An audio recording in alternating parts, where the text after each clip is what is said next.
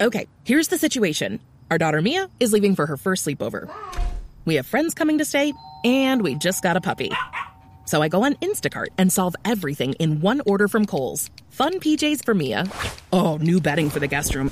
And a vacuum cleaner that actually picks up pet hair. All delivered in as fast as 30 minutes.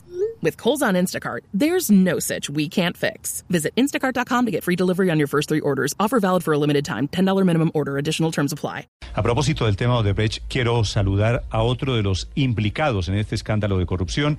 Es el senador Álvaro Ashton. Este senador Ricardo aparece en la lista también de los ocho, de los bulldozers. Sí, señor. Eh, eh, según eh, la declaración de Federico Gaviria revelada en las últimas horas, por lo menos eh, en su existencia por parte de la vicefiscal, también haría parte de ese grupo de congresistas que habrían hecho algún tipo de trámite para favorecer a Odebrecht a través de la reforma tributaria y a través de otro tipo de trámites. El senador Álvaro Ashton también ha estado vinculado a la investigación de corrupción del cartel de la toga. Cartel de la toga estuvo investigado por parapolítica, tuvo investigación por el escándalo de bienes de estupefacientes. Mm. Senador Ashton, que ha guardado silencio hasta este momento. Senador, buenos días.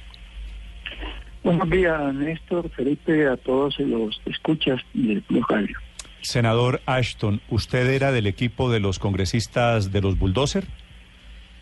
Yo desconozco la existencia de ese equipo, nunca he participado en ningún tipo de asociación de parlamentarios y menos con esa denominación. Senador Ashton, ¿qué tiene que ver usted con los trámites de Odebrecht? ¿Alguna vez recibió usted dinero de Odebrecht? De ninguna manera, jamás he tenido contacto con ningún eh, concesionario, ningún contratista y menos con Odebrecht.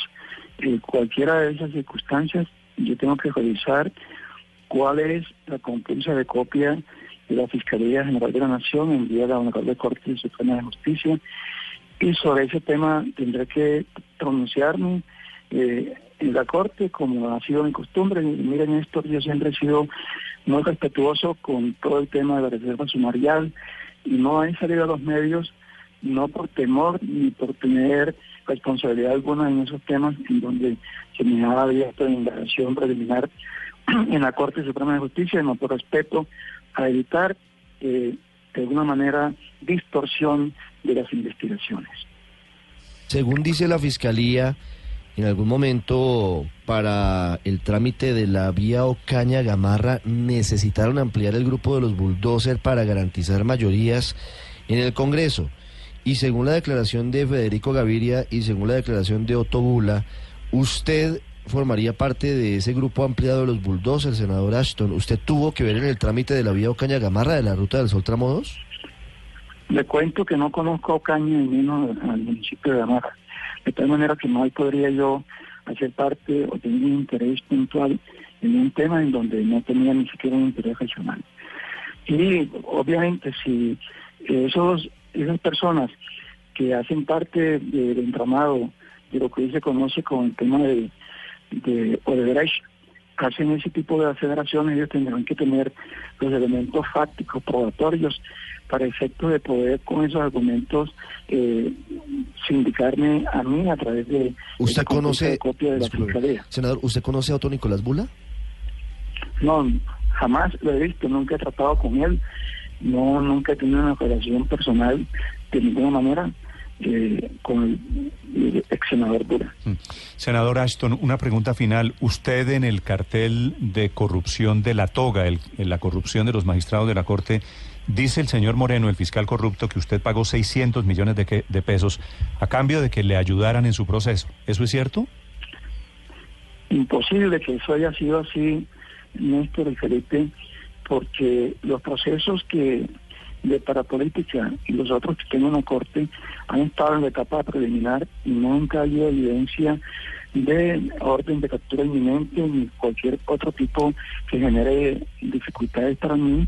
En ese contexto, yo creo que el señor eh, Gustavo Moreno, el abogado, está haciendo apología de su propio libro de falsos testigos. ¿Usted qué relación tenía con Moreno? Simplemente en relación con su experticia y su ya eh, difundida fama como un jurista connotado alrededor de, del 2013 y, los, los meses anteriores como promotor de libros de falso testigo, como investigador ante conciencia de la Universidad de Arboleda. En atención a ese tema, le contraté para iniciar un estudio interinstitucional eh, y funcional entre una denuncia que yo había formulado por extorsión a finales del 2008 y comienzo del 2009 y tres años después las mismas personas que eh, o la misma organización que supuestamente mm. me hacía extorsión aparece denunciándome o haciendo unas manifestaciones en la corte en relación con una presunta vinculación mía con grupos al margen de la ley. En ese contexto ya se había suscitado el hecho de la captura y retención, la captura y retención del senador Carlos García, del senador eh, de Vasco, de la senadora Nancy Patricia. Pero es decir, Moreno, Moreno, doctor Ashton, ¿fue su abogado para ese caso? Nunca el doctor Moreno fue mi abogado. ¿Usted le pagó a Moreno en algún momento 600 millones de pesos? no, ya eso yo lo dije en la corte y lo reitero. Yo a Moreno le contraté para un estudio que, que definiera la tipología entre los denunciantes de la extorsión y los denunciantes de la parapolítica para ver la tipología criminal. ¿Y eso, es, esos honorarios de casualidad fueron 600 millones de pesos?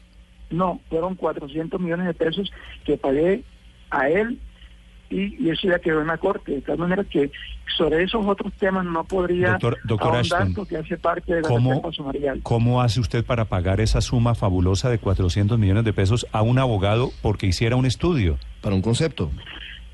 Para que se dé cuenta usted, cuando usted le, hacen una, eh, una denuncia eh, o, le hacen una extorsión, lo único que le dicen es no denuncia a nadie atentamos contra su vida, sabemos dónde vive, sabemos quiénes son sus hijos, quién es su familia, y frente a eso yo tomé la decisión y el valor de denunciar esa extorsión. ¿Y no será, no será que él recibió los 400, usted se los pagó en efectivo, de casualidad?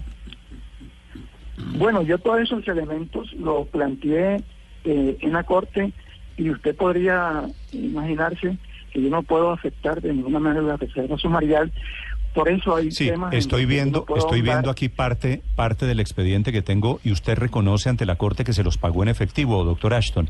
¿Por qué hace una transacción de ese nivel en efectivo, pagándole por debajo de la mesa a un abogado? No, no, no, yo no pago por debajo de la mesa. Hice un acuerdo y un contrato formal y verbal con el señor. Eh, como he, he pagado a muchos, como es usual en muchos casos con abogados, que no sé si es por temas tributarios o por otros factores, eh, hacen, hacen los coros. Si a mí me dicen págueme un cheque de derecho, yo pago. Si me dicen que pague, eh, haga una transferencia bancaria, yo lo hago. En fin, uno depende de las condiciones que le pone el abogado. De tal manera que en esos aspectos ya yo hice mi versión en la Honorable Corte Suprema de Justicia. Yo respeto la reserva sumarial y sobre esos temas no podría yo pronunciarme más allá de lo que estoy diciendo. Una pregunta final sobre lo que usted nos ha dicho. Lo primero es que dice que lleva mucho tiempo las investigaciones preliminares en su contra en la Corte y que no avanzan y esa es parte de la investigación que adelanta la justicia porque el negocio aparentemente era tranquilizar o engavetar los procesos para que no salieran adelante y no tomaran decisiones. Y lo segundo tiene que ver con su relación con Francisco Ricaurte. ¿Por qué esa relación tan asidua con Ricaurte que tiene que ver con el cartel de la toga, que era prácticamente el jefe de Luis Gustavo Moreno? Usted entró muchas veces a la corte, usted hablaba muchas veces por teléfono con Ricaurte de su proceso.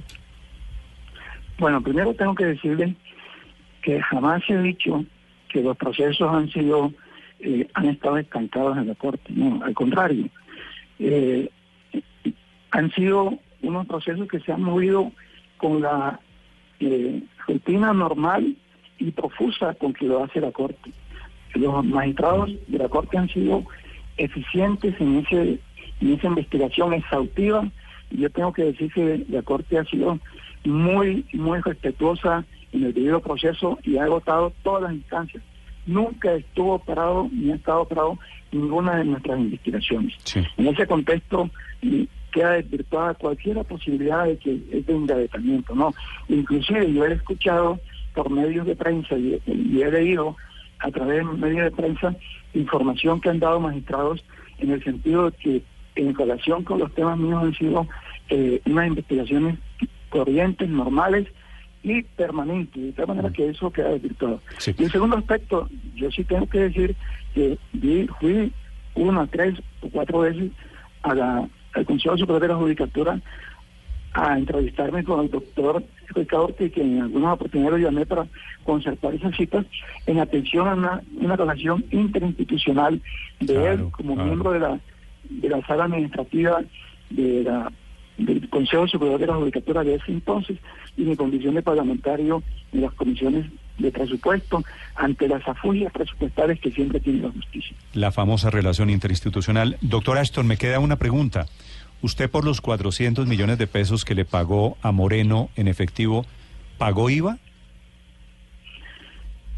Todos esos elementos, todos esos elementos están ya expresados en mi declaración de la Corte y no puedo de ninguna manera afectar la reserva sumarial. Doctor eh, Ashton, gracias. A usted, señor.